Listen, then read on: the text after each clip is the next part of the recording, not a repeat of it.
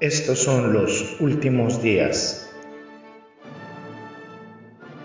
Un estudio del Apocalipsis, versículo a versículo, con el hermano Andrés López. Bienvenidos.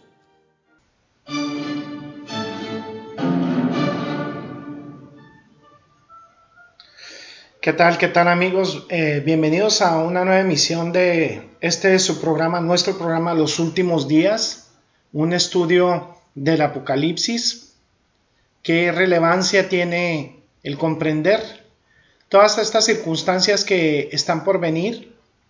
Todas estas circunstancias que vivimos también hoy en día, porque indudablemente son los últimos días, los últimos tiempos y estamos viendo toda una serie de cosas que, además de que constituyen un carácter profético muy actual, también cosas que debemos tener en cuenta porque nos revela también acontecimientos futuros este libro.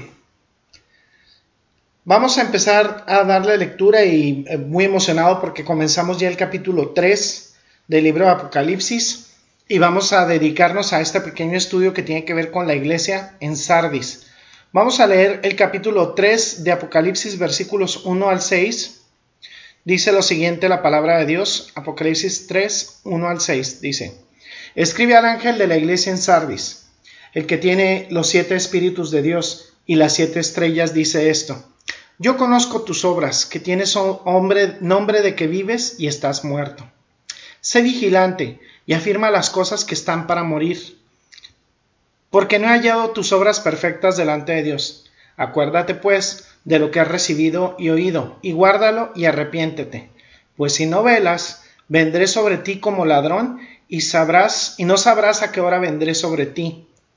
Pero tienes unas pocas personas en Sardis que no han manchado sus vestiduras y andarán conmigo en vestiduras blancas, porque son dignas. El que venciere será vestido de vestiduras blancas, y no borraré su nombre del libro de la vida, y confesaré su nombre delante de mi Padre y delante de sus ángeles. El que tiene oído, oiga lo que el Espíritu dice a las iglesias. Vamos a orar. Gracias, bendito Señor, te damos por esta oportunidad de analizar nuevamente tu palabra, Señor, de estar advertidos y alertas sobre la santidad que tú requieres en nuestras iglesias, en nuestras congregaciones, en nuestras vidas, Señor. Nos sentimos muy comprometidos, responsabilizados y humillados ante la posibilidad de que siempre encuentres cosas que te desagradan y que debemos corregir y de las cuales debemos estar alerta para no caer, Señor. Te exaltamos, bendecimos y glorificamos tu santo nombre por siempre. En Cristo Jesús oramos. Amén. Tenemos aquí la quinta de las eh, siete cartas a las iglesias, la iglesia de Sardis. Es una carta triste y trágica, porque esta iglesia está muerta. Claramente al final del versículo 1, nuestro Señor dice, estás muerto. Esa tiene que ser sin duda la mayor vergüenza que Jesucristo mismo, que nuestro Señor te diga que estás muerto. Después de todo, la iglesia por definición es un lugar donde vive Dios, un lugar donde vive Cristo, donde vive el Espíritu Santo, un lugar donde conviven y viven los cristianos. Es una comunión de vida eterna, pero no esta iglesia. Y leemos, y el ángel de la iglesia en Sardis escribe, el que tiene los siete espíritus de Dios y las siete estrellas dice, yo conozco tus obras que tienes un nombre de que estás vivo, pero estás muerto. Despierta y fortalece lo que queda, dicen algunas traducciones, que estaba a punto de morir, porque no he hallado cumplidas o completas tus obras ante los ojos de mi Dios. Por lo tanto, recuerda lo que has recibido y escuchado, guárdalo y arrepiéntete. Por tanto, si no despiertas, vendré como un ladrón y no sabrás a qué hora vendré sobre ti. Pero tienes algunas personas en Sardis que no han ensuciado sus ropas y caminarán conmigo de blanco porque son dignas, dice esta traducción. El que venciere será vestido de rompas blancas y no borraré su nombre del libro de la vida y confesaré su nombre delante de mi Padre y de sus ángeles. El que tiene oído, oiga lo que el Espíritu dice a las iglesias. Estas palabras trágicas identifican la naturaleza de esta iglesia. Las palabras estás muerto. Si quisiéramos nombrar esta iglesia, podríamos llamarla la primera iglesia de la cizaña. Como escribió Marcus Loen, y cito, la congregación de Sardis es exactamente lo contrario al, de la iglesia de Esmirna. Esmirna fue ejecutada y sin embargo vivió. Sardis parecía estar viva y sin embargo estaba muerta. Fin de la cita. Esta iglesia tenía una reputación de estar viva, pero de hecho estaba muerta. Los astrónomos nos dicen que la luz de una estrella polar tarda 33 años en llegar a la Tierra, la, luz de la estrella polar. Lo que significa es que esa estrella podría haberse sumergido en la oscuridad desde hace 30 años y su luz aún no estaba cayendo a la Tierra. Esa noche estaría brillando en el cielo tan intensamente como si nada hubiera pasado. Podría ser una estrella muerta, pero durante más de 30 años no sabíamos que estaba muerta. La iglesia de Sardis era así. Tenía un nombre, el nombre parecía de algo que estaba vivo, brillaba únicamente por la luz de un brillante pasado, pero en el presente estaba muerta. Es una tragedia común. Hay muchas iglesias en la actualidad que tienen todavía una luz brillante de su pasado, pero en realidad ahora están muertas. De hecho, yo eh, en, la tierra donde crecí en Ciudad Juárez vi una congregación así, eh, la muerte disfrazada de vida.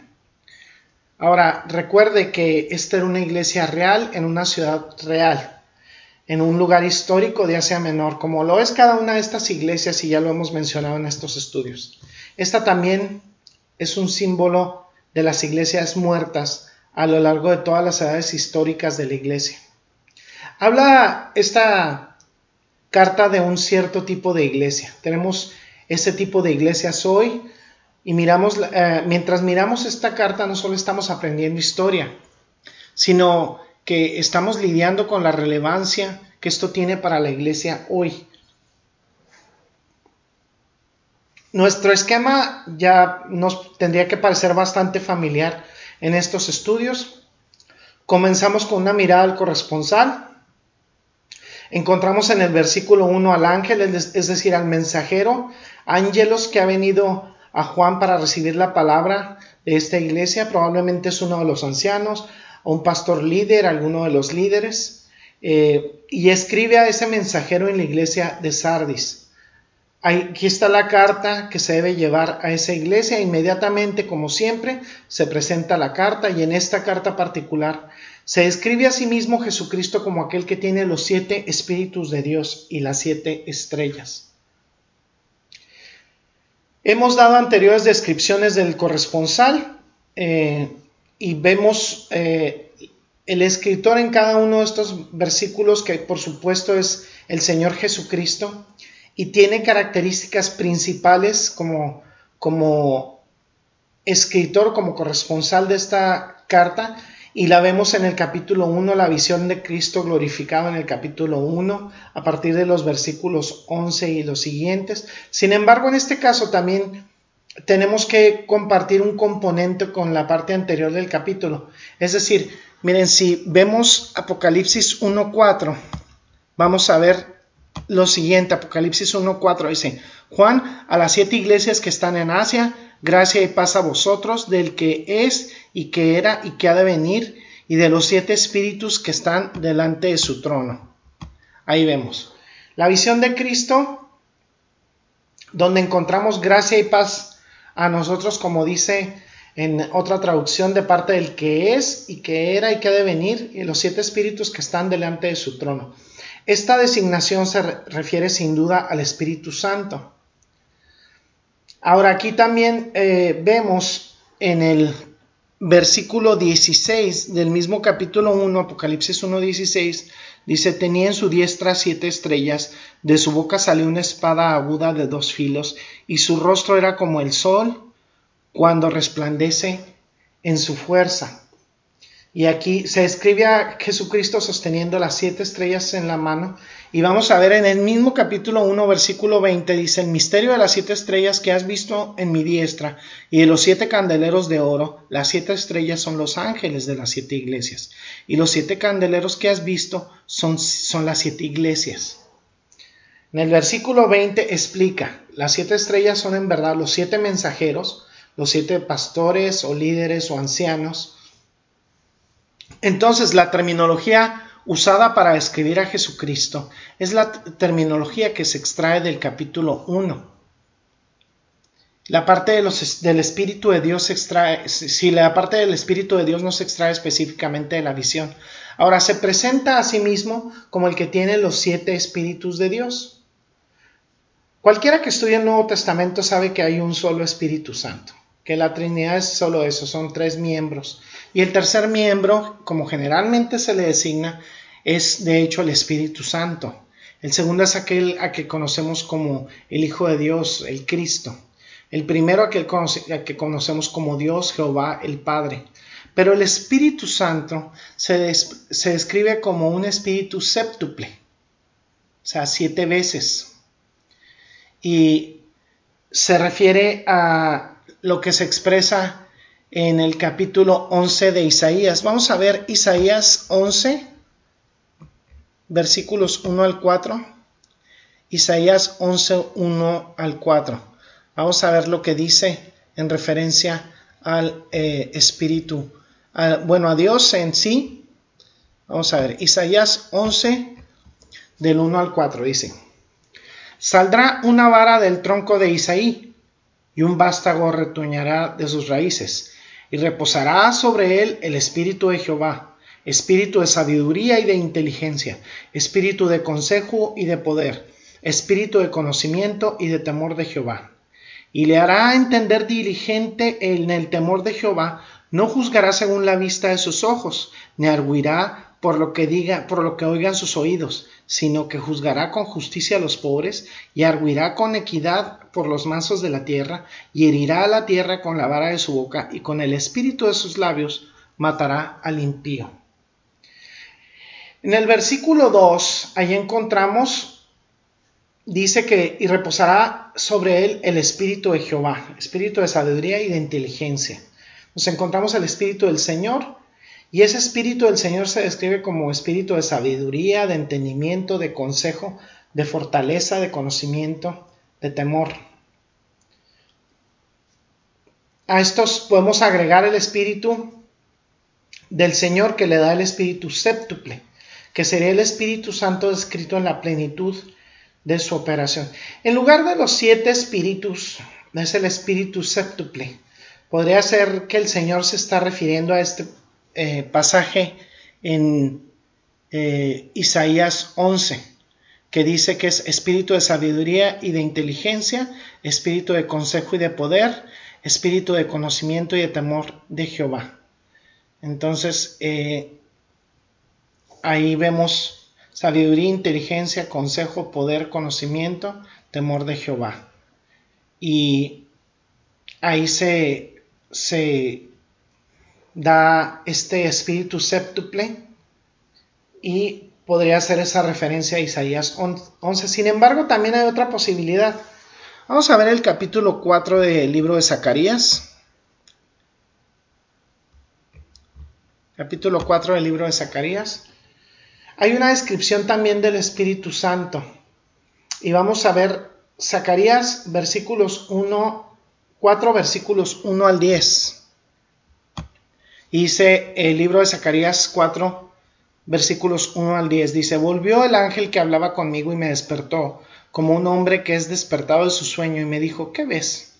Y respondí, he mirado, y he aquí un candelabro todo de oro con un depósito encima, y siete lámparas encima del candelabro, y siete tubos por las lámparas que están encima de él, y junto a él dos olivos, el uno a la derecha del depósito y el otro a su izquierda. Proseguí y hablé diciendo a aquel ángel que hablaba conmigo, ¿qué esto? ¿Qué es esto, Señor mío? Y el ángel que hablaba conmigo respondió y me dijo, ¿no sabes qué es esto? le dije, no, Señor mío. Entonces respondió y me habló diciendo, esta es palabra de Jehová a Zorobabel, que dice, no con ejército ni con fuerza, sino con mi espíritu, ha dicho Jehová de los ejércitos. ¿Quién eres tú, oh gran monte? Delante de Zorobabel serás reducido a llanura. Él sacará la primera piedra con aclamaciones de gracia. Gracia, gracia a ella. Vino palabra de Jehová a mí diciendo, las manos de Zorobabel echarán el cimiento de esta casa, y sus manos la acabarán, y conocerás que Jehová de los ejércitos me envió a vosotros. Porque los que menospreciaron el día de las pequeñeces se alegrarán, y verán la plomada en la mano de Zorobabel. Estos son los ojos de Jehová que recorren toda la tierra. Se refiere al Espíritu en términos de su plenitud, en términos de omnisciencia, en términos de su testimonio. También se, eh, se refiere a las características que vemos en estos siguientes pasajes que les voy a mencionar. Vamos a ver Apocalipsis capítulo 4 versículo 5. Y dice lo siguiente. Apocalipsis 4, 5 dice. Y del trono salían relámpagos y truenos y voces, y delante del trono ardían siete lámparas de fuego, las cuales son los siete espíritus de Dios. Y miren en el capítulo 5, versículo 6 del mismo libro de Apocalipsis, Apocalipsis 5, 6 dice, y miré y vi que en medio del trono y de los cuatro seres vivientes y en medio de los ancianos estaba en, pie un cordero como inmolado que tenía siete cuernos y siete ojos, los cuales son los siete espíritus de Dios enviados por toda la tierra. En ese caso, eh, Aquí está el Señor diciendo el énfasis de la plenitud del Espíritu Santo. Y miren, vamos a ver Zacarías capítulo 4, versículo 6 también para ahondar un poquito más en esta idea. Zacarías 4, versículo 6 dice, entonces respondió y me habló diciendo, esta es palabra de Jehová Zorobabel que dice, no con ejército ni con fuerza, sino con mi espíritu ha dicho Jehová de los ejércitos. ¿Sí? No con ejército ni con fuerza, sino mm, con mi espíritu, dice el Señor. Y recuerdo ese, ese cántico que iba, no es con espada ni con ejército, mas con su Santo Espíritu. Entonces el autor, el Señor Jesucristo aquí, se refiere a Puede ser el espíritu séptuple de Isaías 11 o el espíritu descrito en el capítulo 4 de Zacarías. Es el mismo Espíritu Santo. Aquel que tiene el Espíritu Santo, es por así decirlo, representa a su iglesia por el Espíritu Santo. Entonces, en segundo lugar, él dice, y el que también tiene las siete estrellas, o los siete pastores, o los siete mensajeros, o los siete líderes de la iglesia. ¿Por qué se presenta de esta manera?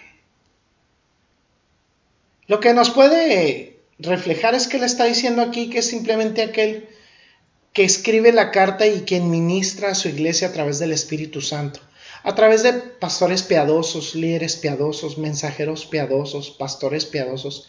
Esto es lo que está diciendo. ¿Por qué le diría esto a Sardis? Pues la mejor respuesta podría ser que es un recordatorio de lo que habían perdido.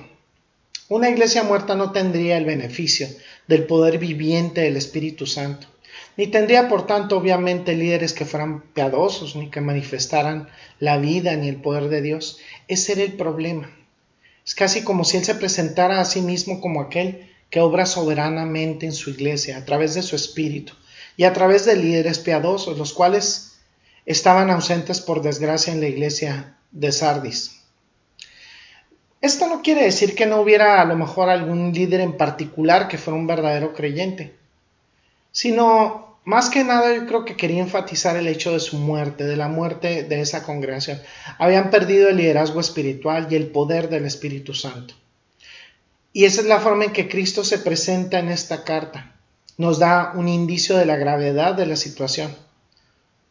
Podríamos haber esperado que Él se presentara en una descripción de juicio, como lo vimos, por ejemplo, en el estudio que vimos sobre la carta Teatira, como una llama de fuego y pies de bronce bruñido, como lo vemos en el capítulo 2, versículo 18 del libro de Apocalipsis. Podemos esperar a que Él se presentara en este caso con esa descripción de juicio que les menciono, pero no es el caso. se presenta describiéndose a sí mismo como aquel que le da a su iglesia el Espíritu Santo y le da un liderazgo piadoso, y tal vez sea un triste recordatorio de que no lo tienen, lo han perdido por su muerte. La vida, el poder del Espíritu Santo ya no estaba ahí, tampoco el liderazgo piadoso. Y ambos, y necesitaban desesperadamente a ambos. Estaba esta iglesia desprovista del Espíritu y desprovista de líderes piadosos llenos del Espíritu Santo esta iglesia estaba muerta. Vamos a poner una pausa a este estudio y nosotros los que vivimos esta realidad en Cristo eh, nos sentimos como esas películas de zombies que a lo mejor veíamos de niños, rodeados en un mundo de muertos vivientes y es que espiritualmente una persona que no ha reconocido a Jesucristo como su único y suficiente Señor y Salvador está muerta espiritualmente. Eh, su alma está entregada a Satanás, al maligno, aún sin saberlo. La mejor forma de esperar el fuego del infierno es no hacer nada. Con la desidia y la procrastinación de decir me voy a quedar cruzado de brazos y no voy a hacer nada. Es fácil el camino al infierno, de hecho es el camino angosto. La mayoría de la humanidad va a caminar en un trágico desenlace hacia el fuego y las llamas del infierno. En este caso, yo te hablo a ti que no tienes a Jesucristo como tu único y suficiente Señor y Salvador. Dice el libro de Lucas, capítulo 1, versículos 68 y 69, dice, bendito sea el Señor, Dios de Israel, porque ha venido a redimir a su pueblo, nos ha levantado un poderoso Salvador en la casa de David, su siervo. Dice también en el libro de Lucas, capítulo 2, versículos 10 al 12, dice, pero el ángel les dijo, no teman que les traigo una buena noticia, que será para todo el pueblo motivo de mucha alegría. Hoy, en la ciudad de David, les ha nacido un Salvador, que es Cristo el Señor. Esto les servirá de señal. Añarán al niño envuelto en pañales y acostado en un pesebre. Esa es la promesa de Dios, que a pesar de ser pecadores y ser merecedores del infierno eterno, Dios, nuestro amado Padre Celestial, autor de nuestra salvación, ha provisto un sacrificio perfecto para la remisión de nuestros pecados en su Hijo Jesucristo. Él vino a este mundo hace aproximadamente dos mil años y nos dio salvación a través de su muerte en la cruz y su resurrección al tercer día. Hoy es el día de salvación. Si estás escuchando este, nuestra estación de radio o este podcast, eh, Dios no te ha traído aquí como coincidencia, sino es una diosidencia, es un, es un obrar de su espíritu para que tú escuches este mensaje. Seguramente has transgredido la ley de Dios porque eres un ser humano y todos lo hemos hecho. No hay justo ni a un uno, dice la Escritura. Y aquel que se dice bueno hace mentiroso, se dice bueno hace mentiroso a Dios. Entonces tú le necesitas y necesitas a Jesucristo como tu único y suficiente Señor y Salvador, porque de no tenerlo en tu vida como y no reconocerlo como tu único y suficiente Señor y Salvador, vas en camino al infierno. No puedo decirlo de ninguna otra manera, esa es la realidad, esa es la verdad. ¿Cómo puedes aceptar a Jesucristo como tu único y suficiente Señor y Salvador?